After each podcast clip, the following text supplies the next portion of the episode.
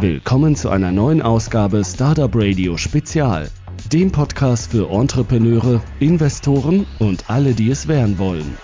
Hallo und herzlich willkommen zu einer neuen Folge Startup Radio im Interview. Heute haben wir ein Fintech-Startup aus Berlin bei uns. Das ist eine Premiere, da es das erste Startup ist, was aus ähm, dem Rocket Internet Imperium kommt. Aber wir haben natürlich noch viel, viel mehr darüber zu erzählen. Heute ist zu Gast bei uns Christian. Christian, magst du dich kurz vorstellen? Hallo Jörn, äh, vielen Dank für die Einladung. Ich bin Christian, ich bin einer der beiden Gründer und Geschäftsführer von ZenCap. ZenCap ist der erste Online-Kreditmarktplatz für Unternehmen, den es in Deutschland gibt, der Unternehmensfinanzierung über den neuen Kanal des Internets ähm, durchführt. Ist ja tatsächlich in der Bankenwelt Novum, mag man gar nicht glauben im 21. Jahrhundert, ist aber so. Also wir sind wirklich in einem Markt aktiv, der seit 100 Jahren eigentlich keinerlei Innovation erfahren hat. Ihr fragt euch jetzt sicherlich, was habe ich gemacht, bevor ich zu ZenCap gekommen bin. Ähm, davor war ich Berater bei McKinsey, einer großen Strategieberatung, habe da sehr viele Projekte national und international betreut, war davor äh, an der Uni als Politikwissenschaftler, habe in Politik an der FU in Berlin promoviert, hatte eigentlich lange den Plan, Professor zu werden, bis dann irgendwann McKinsey meines Weges kam und dann doch kurzfristig gereizt hat und ich mir das alles gerne mal angucken wollte.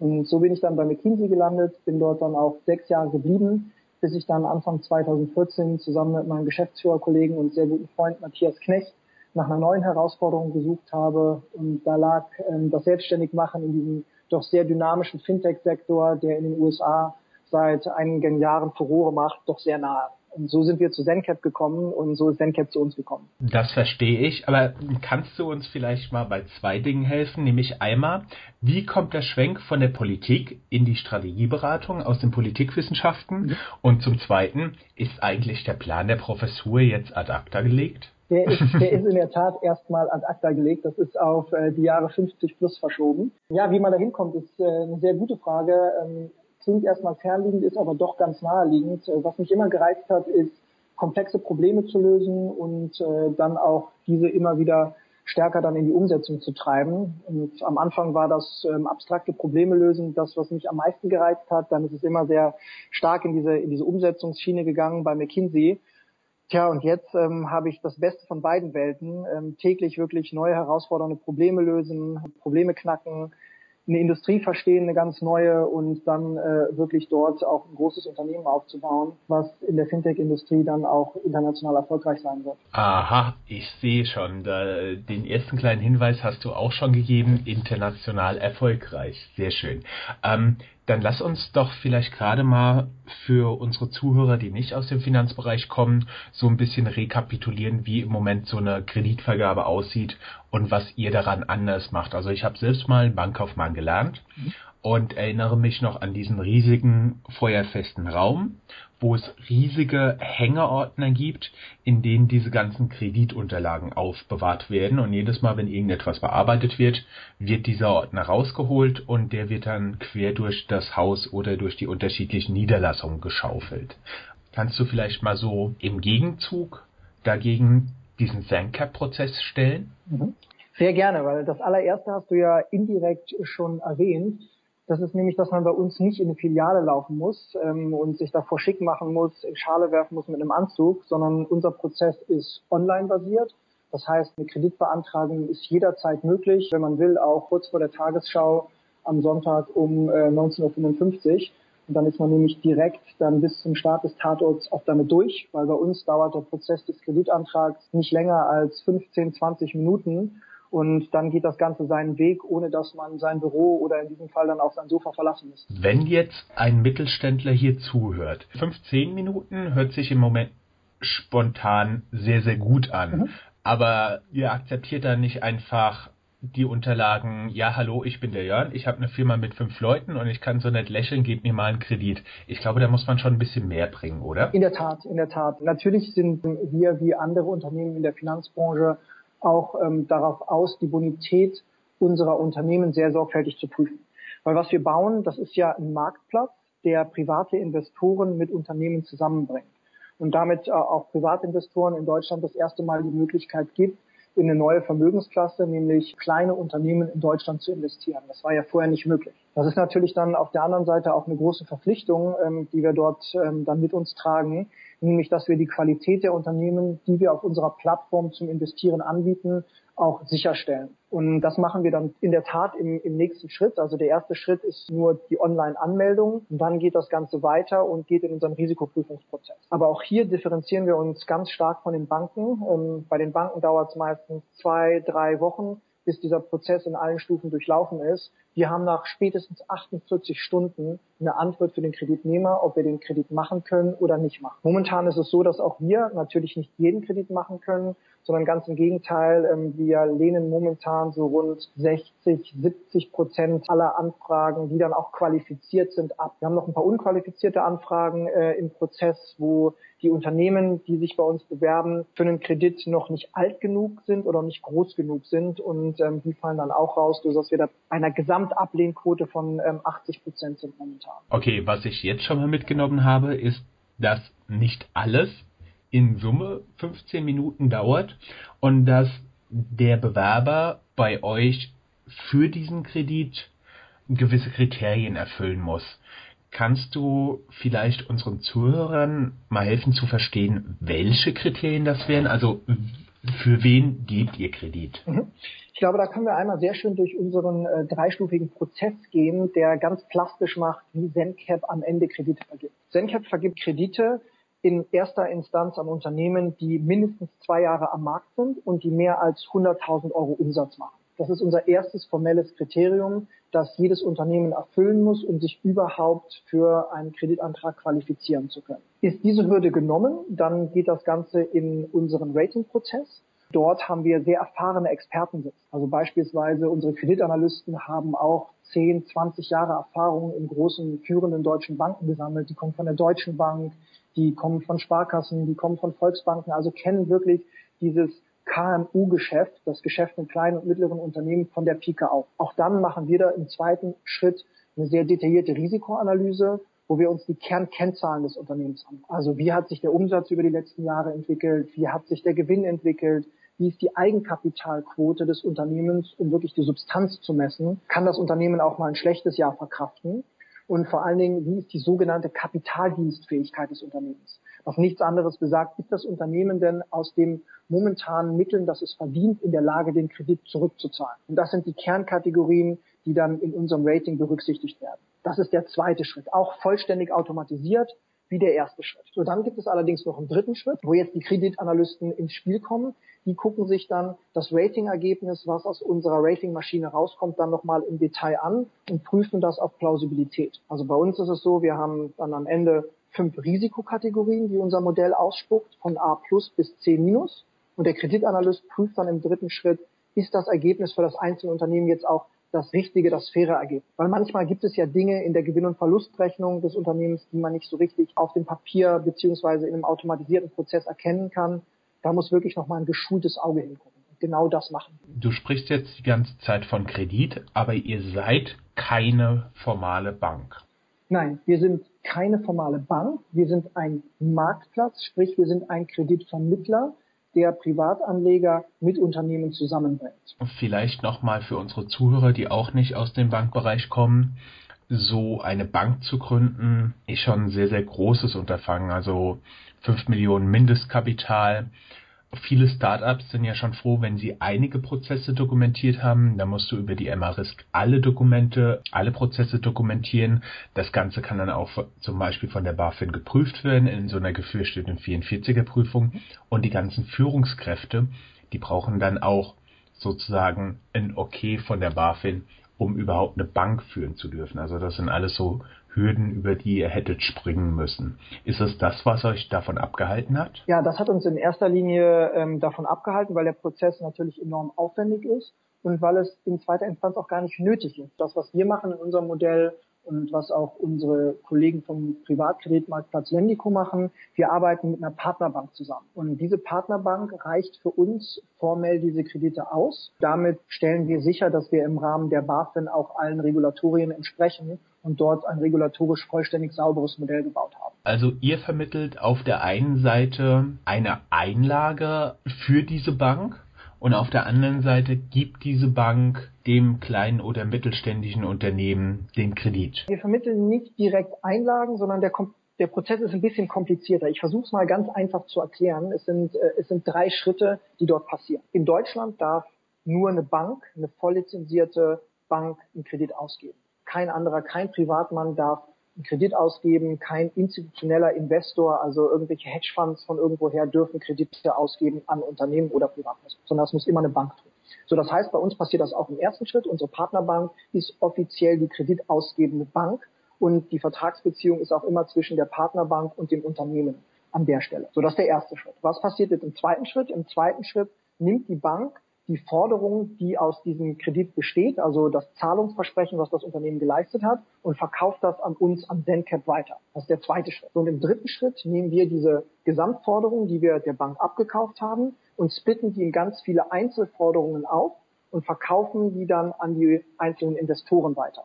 Und so ist der der Prozess, um Privatinvestoren auf der einen Seite mit Unternehmen auf der anderen Seite direkt in Verbindung zu bringen. Das hört sich für mich im ersten Moment sehr interessant an, aber diese Risikoklasse, sage ich einfach mal, ist für jeden der Investoren gleich. Also es gibt nicht jemand, der als erstes von einem Ausfall betroffen würde und jemand, der als letztes von einem Ausfall betroffen würde, sondern die tragen alle das gleiche Risiko in Prozent des Verlustes, aber halt in unterschiedlichen Summen, je nachdem, wie viel sie investiert haben. Verstehe ich das richtig? Das ist exakt richtig. Bleibt ihr dann eigentlich auch, böse gesagt, auf Teilen davon sitzen? Oder wird dieser Kredit immer nur in der Höhe von der Bank ausgegeben, in der ihr auf der anderen Seite auch Investoren dafür habt? Ja, das ist, das ist in der Tat so. Also es muss äh, genügend Investorenkapital zustande kommen, damit der Kredit überhaupt ausgegeben werden kann. Das ist, das ist ganz klar. Von daher bleiben wir auch nichts in der Mitte sitzen, sondern wie gesagt, wir sind eine reine Vermittlungsplattform an der Stelle, die Angebot und Nachfrage in dem Bereich ausgleicht und damit natürlich das Geschäft nur zustande kommt, wenn beide Seiten dort ähm, zu einer Einigung finden. Das habe ich schon mal so weit verstanden. Jetzt habe ich noch so ein paar kleine Fragen zu dem Prozess, mhm. nämlich insbesondere, wie muss man sich diese Bewerbung vorstellen? Und ihr sagt ja, dass ihr auch so einen dreistufigen Prozess habt. Bekommt ihr da auch ganz offensichtlich unehrliche Bewerbungen? Und wenn ja, was war schon mal das Unverschämteste, was ihr bekommen habt? Ja, man, man wundert sich ja, beziehungsweise man spekuliert ja sofort, dass so ein Kanal, wo es um Geld geht, online, dass der sehr betrugsanfällig ist und äh, dass dort sehr viele Leute Geld nachfragen, die eigentlich gar nicht wirklich ein Unternehmen sind, sondern einfach mal versuchen, ob sie über die Schiene ganz, ganz günstig an Geld kommen. Das ist komischerweise überhaupt nicht der Fall. Also Deutschland ist immer noch das ehrliche Land der Erfinder, als dass es immer im Ausland gilt. Die Anfragen, die wir bekommen, sind zu 99 Prozent vollständig ehrliche Anfragen von Unternehmen, die existieren, die Kapital brauchen, um zu wachsen, die Kapital brauchen, um neue Waren einzukaufen, neue Maschinen zu kaufen. Also wirklich echte Unternehmer, die echtes Kapital für ihre Unternehmen brauchen. Und das prüfte dann zum Beispiel über ein Handelsregister, würde ich annehmen? Genau, das ist das Einfachste. Ähm, wir gucken uns natürlich Daten zum Handelsregister, zum Bundesanzeiger an, wo die ähm, Daten der Unternehmen hinterlegt sind. Aber wir machen auch ganz andere Dinge. Also unsere Kreditanalysten habe ich vorhin erwähnt, die gucken in der ersten Stufe auch, um herauszufinden, ob das Unternehmen wirklich existiert, gibt es die Geschäftsräume dieses Unternehmens überhaupt ähm, an der angegebenen Adresse? Also die fahren dann mit Google Street View wirklich an der Straße vorbei und gucken, gibt es das Unternehmensschild, ist das Unternehmen tatsächlich dort, ähm, wo es behauptet zu sein? Die rufen die verschiedenen Telefonnummern an, die das Unternehmen angegeben hat, guckt, wer meldet sich dort zu verschiedenen Zeitpunkten, um wirklich zu überprüfen, gibt es dieses Unternehmen. Also das ist noch zusätzlich zu den ganzen formellen Checks aus dem Handelsregister und so weiter. Das erinnert mich an eine Geschichte, so etwas wäre euch dann wahrscheinlich nicht passiert, weil der Baulöwe Schneider hat ja zum Beispiel mal ein Gebäude als fünfstöckig ausgegeben, was eigentlich nur vierstöckig war. Also mit Google Street View kannst du dann sogar die Stockwerke zählen. Ne? Exakt, exakt. Deswegen sind wir auch ein Online-Unternehmen und modern und äh, keine Bank, äh, die dann Mitarbeiter dahin schicken muss. Äh, wir nutzen halt Technologie, um solche Fälle auszuschließen. Ja, das Schlimme war, die kreditgebende Bank, der ist es nicht aufgefallen, dass da ein Stockwerk mehr war. natürlich ist die, ist die geheime Soße so ein bisschen euer Rating-Algorithmus. Einfach mal zwischen dir, mir und zweieinhalbtausend Zuhörern von diesem Podcast. Kannst du uns da vielleicht mal die Geheimnisse verraten? Ja, na klar, dadurch, dass das hier ein komplett vertrauenswürdiges Umfeld ist, ist ja ähm, wirklich wie äh, ein Privattalk, ist das natürlich gar kein, ist das natürlich gar kein Problem. Nee, auf der auf der anderen Seite, das ist, wie du richtig sagst, die geheime Soße. Sowas, äh, sowas kann man äh, niemals rausgeben, weil das das ist, was am Ende den Wettbewerb entscheidet und wo man sich differenzieren kann. Aber was ich natürlich sagen kann, dass wir auf der einen Seite sehr traditionell raten, also all das machen, was Banken auch machen. Wir werten Jahresabschlüsse aus, das heißt Bilanzen und Gewinn- und Verlustrechnungen. Wir gucken uns wirklich an, wie hat sich das Unternehmen über die Vergangenheit entwickelt, wie stabil ist das Unternehmen, wie ich schon erwähnt habe. Dann gucken wir aber auch auf ganz andere Daten, moderne Daten, das sogenannte Big Data, was immer durch den Raum schwirrt. Wir gucken beispielsweise, wie verhalten sich ähm, unsere Kreditnehmer auf der Seite. Also wie detailliert lesen sie sich die Informationen durch, wie gut haben sie sich informiert auf unserer Seite, kopieren sie einfach nur Dinge von anderen Seiten irgendwo rein, kopieren sie beispielsweise ihre Telefonnummer von irgendwo rein, weil sie sie nicht auswendig können, brauchen sie länger, um ihre Adresse dort einzugeben. Also das sind alles so Anhaltspunkte, die man nutzen kann, um das klassische Scoring anzureichern. Da sind wir natürlich noch ganz am Anfang. Da sind wir jetzt dabei, ähm, das wirklich in eine vollständige Entwicklung zu geben und das dann auch ins Scoring mit detailliert einzufügen. Aber ich denke, dort gibt es enormes Potenzial, wie uns die amerikanischen Plattformen gezeigt haben. Und das ist einer der ganz großen Unterscheidungsmerkmale, wo Startups, wo Fintech anders ist als die klassische Banking-Industrie. Du hast gerade schon von den amerikanischen Vorbildern gesprochen. Wer hat euch denn am meisten inspiriert?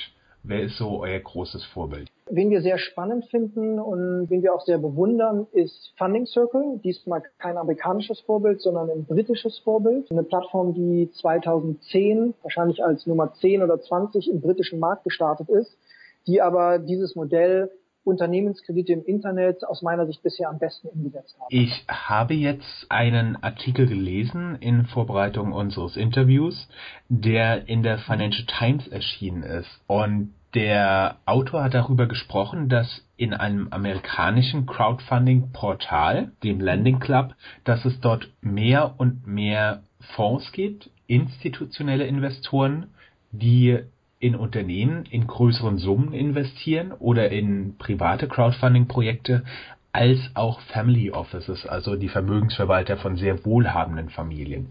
Wie sieht denn bei euch so ein Investor aus und habt ihr dort in letzter Zeit auch Veränderungen bemerkt? Mhm. Ja, auch wir nehmen diesen Trend wahr, dass privates Kapital, private Investments durch sogenannte institutionelle Investments ergänzt werden. Also wie du gesagt hast, Hedgefonds internationaler Natur, Family Offices, die dort über unsere Plattform sich das erste Mal diese Vermögensklasse kleine und mittelständische Unternehmen erschließen wollen.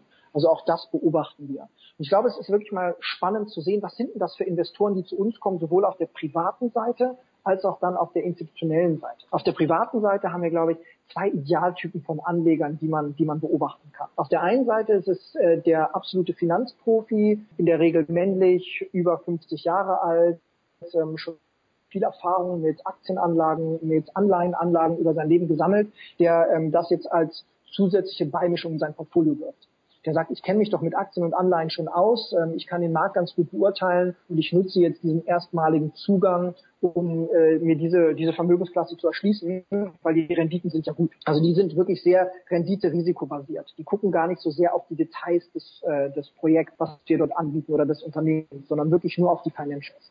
Auf der anderen Seite gibt es dann eher die, wir nennen sie immer den Community oder die Community-Investoren. Das sind diejenigen, die wirklich an der Geschichte und ähm, an der Lage des Unternehmens interessiert sind. Also die wollen in Unternehmen investieren, die bei ihnen in der Nähe sind, deren Produkte sie großartig finden, die sie dann auch selbst kaufen würden und die viel mehr an der Story des Unternehmens hängen als an den reinen Finanzkennzahlen. Ja, und das sind eher jüngere Leute, so zwischen 30 und 40 in der Regel, die dort in diese Kategorie Investoren fallen, die dann auch im Schnitt weniger pro Projekt investieren als die absoluten Finanzprofis, die dann sehr renditegetrieben ihre Entscheidungen treffen. So viel auf der Privatanlegerseite. Dann auf der institutionellen Seite gibt es auch ganz verschiedene Player, die dort zu uns kommen. Und das spricht eigentlich dafür, dass diese Anlageklasse eigentlich universell von Interesse ist. Also auf der einen Seite kommen ganz traditionelle deutsche Banken, also mag man ja gar nicht glauben, man denkt ja immer, wir seien die größte Konkurrenz und der Sargnagel der Bankenwelt. Ähm, aber die Banken haben das für sich erkannt, dass sie über diesen Kanal ganz effizient auch investieren können und vor allen Dingen sich zu Teilen vom Risiko befreien können, dass sie nicht den gesamten Kredit auf ihr eigenes Buch nehmen, sondern dass sie dann immer nur zu 50 Prozent diesen Kredit kaufen, zu 30 Prozent diesen Kredit kaufen und deswegen viel besser diversifizieren können. Das sind deutsche Banken, das sind internationale Banken, die da zu uns kommen. Auf der anderen Seite, und die hattest du vorhin angesprochen, gibt es die sogenannten Family Offices die internationalen Hedgefonds. Und gerade letztere, woran sind die interessiert? Die sind an einer internationalen Plattform interessiert, die ihnen Zugang zu verschiedenen Märkten, zu Unternehmen in verschiedenen Ländern geben können. Und das ist genau das, was uns auch von den meisten Konkurrenten unterscheidet, weil du hast es vorher gesagt, die Fintech-Industrie entwickelt sich unglaublich dynamisch. Man sieht unglaublich viele Plattformen, die da immer wieder entstehen. So, wir unterscheiden uns in einem ganz, ganz entscheidenden Punkt. Was wir anders machen, ist, dass wir von vornherein international angelegt sind, jetzt schon in Deutschland und Spanien aktiv. Ähm, weitere Länder in Europa werden bald folgen. Und damit bieten wir gerade diesen international agierenden Hedgefonds einen einheitlichen Zugang über ganz viele verschiedene Länder zu dieser Vermögensklasse an, zu diesen Unternehmen, die das Rückgrat der äh, ganzen lokalen Wirtschaften in diesen Staaten. Und das treibt die dann wiederum. Also du siehst ganz unterschiedliche Interessenlagen, ganz unterschiedliche Motive, aber für alle ist das gleiche Ziel am Ende, die Vermögensklasse ist super interessant. Jetzt interessiert mich natürlich sehr, von welcher Bedeutung diese institutionellen Investoren für euch sind. Also ich kann ganz definitiv einen Grund sehen, warum eine etwas kleinere Bank bei euch ihr Kreditrisiko streuen sollte, weil zum Beispiel eine Bank, die jetzt auf der Ferieninsel sitzt, dort wahrscheinlich sehr regional aufgestellt ist, regional Kredite vergibt und wenn jetzt einmal eine schlechte Saison ist, dann fallen ein paar Hotels aus und dann haben die gleich riesige Probleme. Mhm. So etwas versuchen die natürlich hier zu vermeiden. Da, da gibt es einen Grund, aber wie wichtig sind die im Verhältnis zu den normalen Investoren, zu den, sagen wir vielleicht, Privatinvestoren zu den regionalen Investoren, die du vorher angesprochen hattest? Mhm. Ich glaube, das ist ein ganz natürlicher Trend, dass am Anfang die Privatinvestoren im Vordergrund stehen. Also bei uns kommt der Großteil des Kapitals momentan noch von Privaten. Wenn man jetzt mal zu den Plattformen in England und in den USA guckt, sieht man, dass sich das Verhältnis dann über die Zeit ein bisschen verschiebt. Und du hattest Lending Club angesprochen, dem Marktführer in Privatkrediten aus den USA, die jetzt auch in diesem oder im nächsten Jahr an die Börse gehen werden. Die haben mittlerweile so um die 70 Prozent, 80 Prozent institutionelles Kapital. Also da hat sich das Verhältnis dann äh, sehr, sehr stark gedreht. Aber die äh, wälzen momentan natürlich auch schon riesengroße Summen über ihre Plattformen. Die haben alleine im letzten Quartal über eine Milliarde an Krediten ausgegeben. Also ein unglaublich großes Volumen was alleine mit privatem Geld nicht mehr zu stemmen ist. Und daher kommt dann diese, dieses Mischverhältnis. Okay, jetzt haben wir auf der einen Seite eure Zielgruppe an kreditnehmenden Unternehmen verstanden und auf der anderen Seite die Privatleute. Institu Institutionen, die über euch diesen Kredit vergeben. Jetzt wäre natürlich für mich eine interessante Sache, wie verdient ihr Geld? Und natürlich die klassische Frage, seid ihr schon profitabel?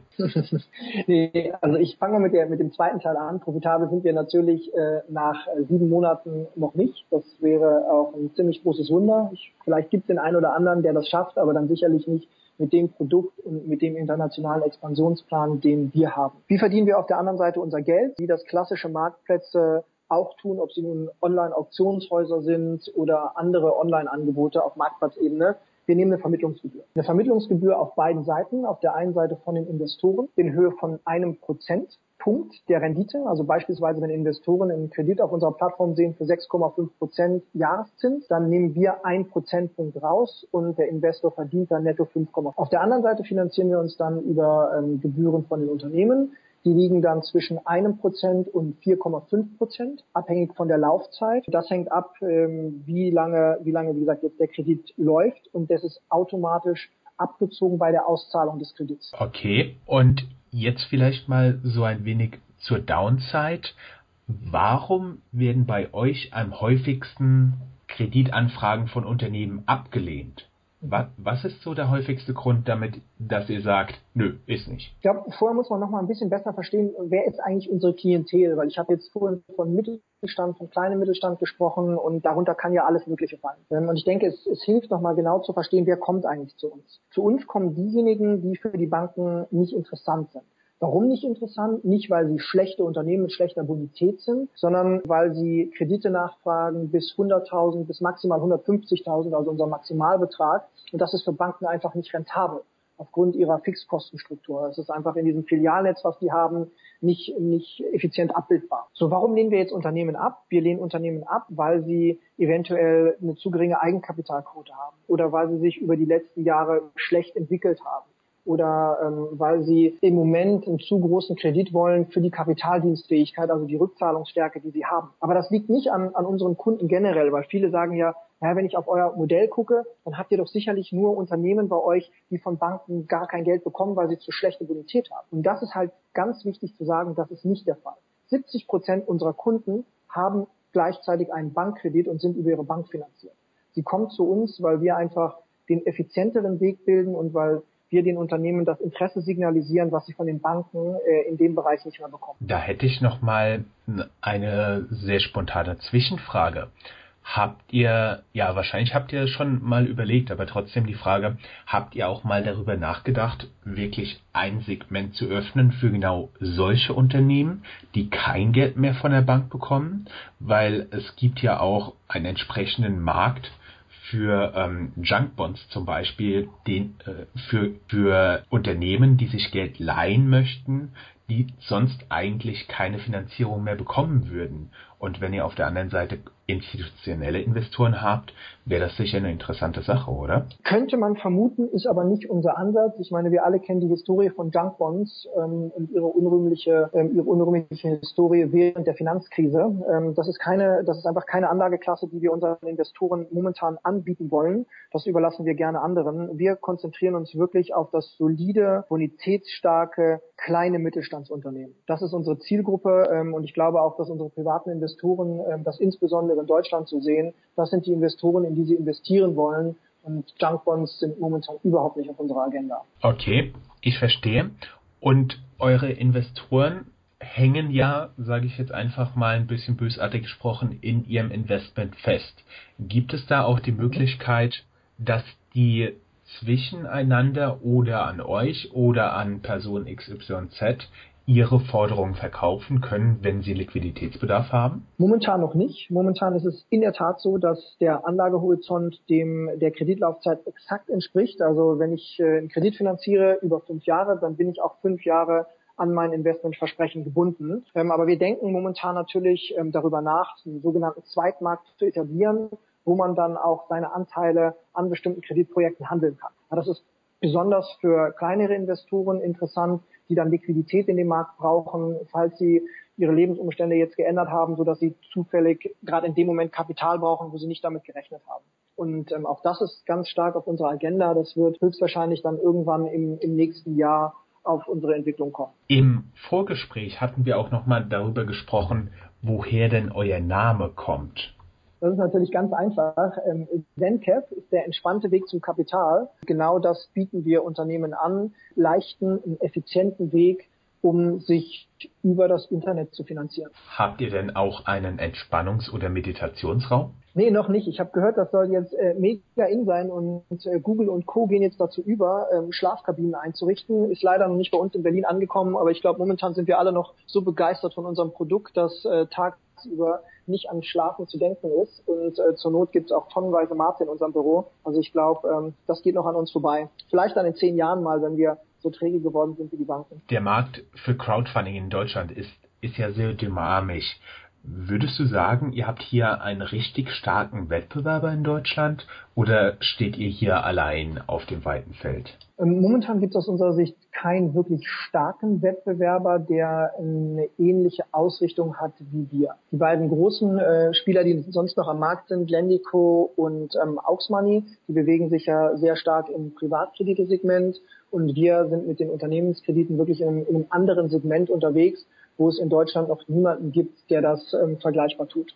Dann kommen wir eigentlich auch schon fast ins Ende unseres Interviews und dann gibt es so ein paar Standardfragen von uns, nämlich welche Tipps du für andere Gründer parat hättest Worauf soll man achten, wenn man sich jetzt entscheidet, egal ob mit Beratungserfahrung, mit Studium oder ohne, wenn du ein eigenes Unternehmen gründen willst? Was wäre, was wären so deine drei Top-Tipps, was du gerne vielleicht vorher gewusst hättest? Also das, das erste ähm, kann man, glaube ich, äh, sehr gut zusammenfassen unter der Überschrift Over Communicate. Was Matthias und ich äh, gewohnt waren aus der Beratung, wir haben kleine Teams geleitet, bis maximal fünf Leute, wo es natürlich sehr einfach war, mit den Leuten darüber zu sprechen, was hat man für Ziele, äh, wie will man das Projekt steuern und so weiter.